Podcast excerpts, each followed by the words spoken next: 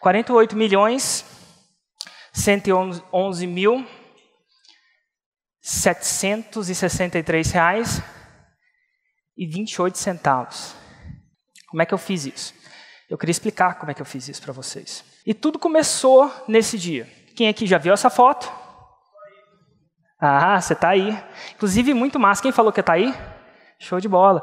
Esse dia aconteceu, acho que no dia mais ou menos dia 4 de setembro, e no segundo dia eu resolvo reconhecer meus alunos que conseguiram fazer um 6 em 7 comigo. Só para a gente ter uma noção, quantos de vocês já fizeram um 6 em 7 na sua vida seguindo a metodologia da fórmula? Levanta a mão. Legal, então a gente tem uma galera aqui que já fez. Muitos de vocês estão aí. E aí o que, que acontece? Aí no segundo dia, uma coisa me impressionou, mais ou menos no primeiro dia. Eu vi histórias de duas mulheres que fizeram seis em sete. Elas pegaram o ingresso, tipo essa pulseirinha do fórmula de lançamento passado, e elas botaram no pulso. E aí o que, elas falaram uma para a outra? Falaram assim, a gente não tira essa pulseira, eu prometo, elas se prometeram, alguma coisa assim, a gente não tira essa pulseira enquanto não fizer um seis em sete. Elas não tiraram, elas foram para casamento com a pulseira. E porque assim, o 6 em 7 para muitas pessoas é um objetivo. E colocar uma pulseira do braço nada mais é de você lembrar de um objetivo. E quando a gente lembra do, de um objetivo, a gente tende a focar, desfocar menos, sair menos da direção. Se você sabe para onde você está indo, no momento que você está indo para uma outra direção, você lembra, ah, estou indo para aquele lugar, e você volta. E eu tive uma ideia muito louca. Eu falei assim, vou dar a oportunidade de todo mundo que tiver um objetivo colocar uma dessas pulseirinhas no braço. No segundo dia, eu deixei um envelope em cima da cadeira que tinha uma pulseirinha. E eu falei a seguinte coisa: ó, aconteceu essa história, motivou, funcionou muito para elas. E se você quiser, você também pode se comprometer. Agora, não põe a pulseirinha por poder, não. Só se fizer sentido para você. Assim, um dos meus princípios, né, o que me rege, o que rege o Érico é: eu não falo para você fazer uma coisa que eu não faço. Eu não sou, eu não sou um cara teórico nesse sentido. E eu falei, vou falar para X mil pessoas botarem uma pulseirinha no braço, então eu vou botar uma pulseirinha no meu braço. Só que seis em sete para mim não é mais um problema. A cada, se eu fizer a cada 100 tentativas que eu já fiz lançando, as 100 vão saber, vão sair seis em sete para mim. Eu já, já masterizei o seis em sete. Seis em sete para mim é igual andar. A gente não, nem pensa em andar. Então eu pensei, o que, que eu vou botar na minha pulseira? Que represente o que seja o 6 em 7 para as pessoas. Eu parei, eu pensei, e cara, eu ia falar isso para as pessoas, uma vez que eu dou minha palavra, eu não volto atrás. Não é que eu não volto atrás, mas para eu voltar atrás é um processo muito complicado, vamos dizer assim, porque a gente vai morrer e o final das contas que vai ficar a nossa palavra. E aí eu pensei, o famigerado nove dígitos. Primeira coisa que eu pensei, eu tenho um negócio de múltiplos oito dígitos por ano, e eu pensei, o nove dígitos. Pensei em nove dígitos em um ano, não pensei em sete dias não, tá? Não estou nesse nível ainda. Mas pensei, eu vou botar a pulseirinha no braço e não tirará, não, Érico não vai tirar enquanto ele não fizer nove dígitos. Mas sabe quando você faz um, um objetivo para você mesmo e aquilo não faz seu coração cantar? É legal, mas não é que. Ah, você tem uma ideia, a gente já fez, fez muito dinheiro. Quando eu saí do banco, na época eu trabalhava no banco, não é que eu estava sem dinheiro.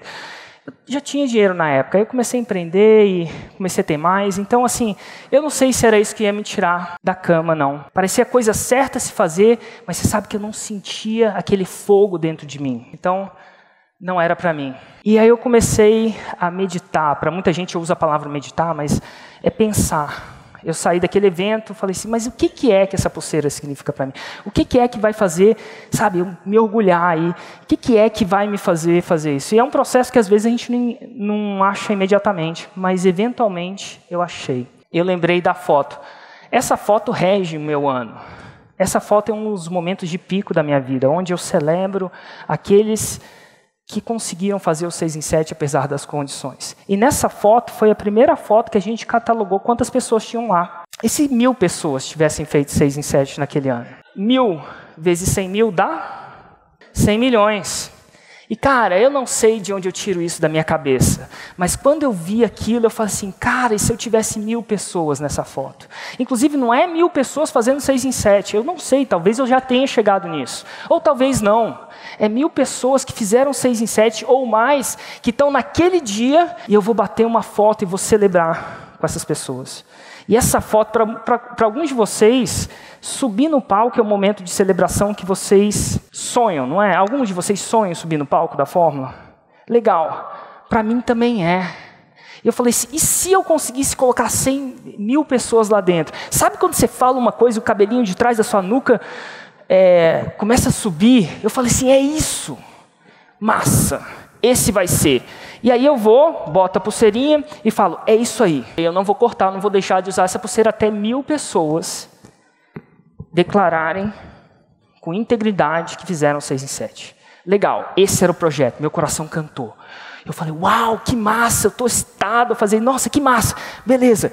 E agora, como é que eu faço? Será que se eu continuar fazendo a mesma coisa que eu sempre fiz, eu vou chegar lá? E a minha visão é que não. Eu falei, se eu quero crescer nesse sentido e fazer isso é um pouco maior, é fazer muito mais que mil pessoas. Elas têm que estar lá e aquela coisa toda.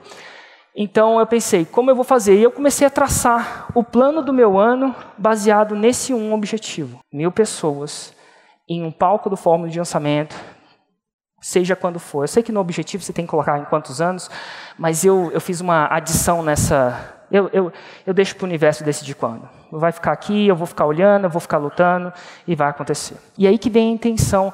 Como é que eu cresço um negócio? Como é que eu melhoro o meu negócio no nível que está? A primeira coisa que a maioria de vocês, o, o que vem na cabeça, é melhorar a copy, melhorar a persuasão, melhorar a oferta, melhorar alguma coisa assim, a cópia, assim. E assim, eu já lancei muitas vezes, e eu podia melhorar a cópia, mas não foi a primeira coisa que veio na minha cabeça, não. A primeira coisa que veio na minha cabeça é: eu preciso criar um conteúdo gratuito ainda melhor. Eu preciso dar um up no meu game. Eu preciso pular de faixas no meu conteúdo gratuito. Porque o meu conteúdo gratuito é a porta de entrada para esse evento eventualmente acontecer. Quantos de vocês me conheceram através de um conteúdo gratuito? Legal, vocês sacaram que é a porta de entrada? Então eu podia optimizar várias coisas, mas vai, vai fazer sentido otimizar a porta de entrada. E o segredo para isso foi começar esse ano a produzir um conteúdo diferente. Um conteúdo raiz. Antigamente a gente só produzia o conteúdo raiz, que é um conteúdo mais denso, um conteúdo mais avançado para quem comprava o nosso produto. Esse ano, a partir desse ano, a gente começou a produzir um conteúdo raiz gratuito, muita coisa. Conteúdo raiz fez o meu negócio explodir muito, muito, mas muito mesmo. Por que, que ele faz explodir? Porque ele aprofunda o relacionamento que você tem com a audiência. O conteúdo Nutelinha, que a gente chama, o conteúdo Nutella mais superficial, mais rápido, ele é muito expansivo, ele cria uma audiência gigante, mas você não aprofunda. É difícil você criar uma relação, num relacionamento, vamos dizer assim, com um namorado, uma namorada, em 5, 10 minutos. Você vai precisar, uma vez que você tem, você gosta de um ou outro, você vai querer aprofundar um relacionamento. Com o quê? Com conteúdo raiz, então conteúdo mais denso. E eu estou falando que uma das grandes sacadas do meu negócio, daquele faturamento lá, foi conteúdo raiz. E eu vou falar para vocês uma coisa que vai acontecer. Eu vou falar isso para vocês e poucas pessoas vão implementar isso. É, olha para o lado, poucas pessoas vão produzir pelo menos dois raízes por semana. Por quê? Dá trabalho. Então, conteúdo raiz dá trabalho. O problema é que dá trabalho. Só que o problema é a solução. Por quê? Porque dá trabalho, poucos de vocês vão implementar. E porque poucos de vocês vão implementar, devido às leis da escassez, ele vai ter mais valor. Aquilo que tem menos, quando ele complementa, vai ter menos valor. Então, o fato de o conteúdo raiz dar trabalho, funcionar e dar trabalho, é exatamente o que protege vocês. Se eu tenho um sonho grande, eu tenho que agir conforme o meu sonho. A gente está criando isso.